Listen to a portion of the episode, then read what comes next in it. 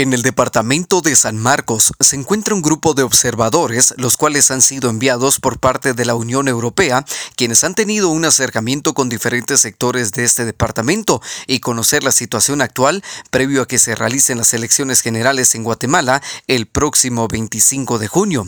Además han tenido un acercamiento con integrantes de la Junta Electoral Municipal de San Marcos. Por su parte, los integrantes de esta delegación enviada indicaron que estarán realizando su labor con total imparcialidad. Desde Emisoras Unidas San Marcos, David Godínez, primera en noticias, primera en deportes.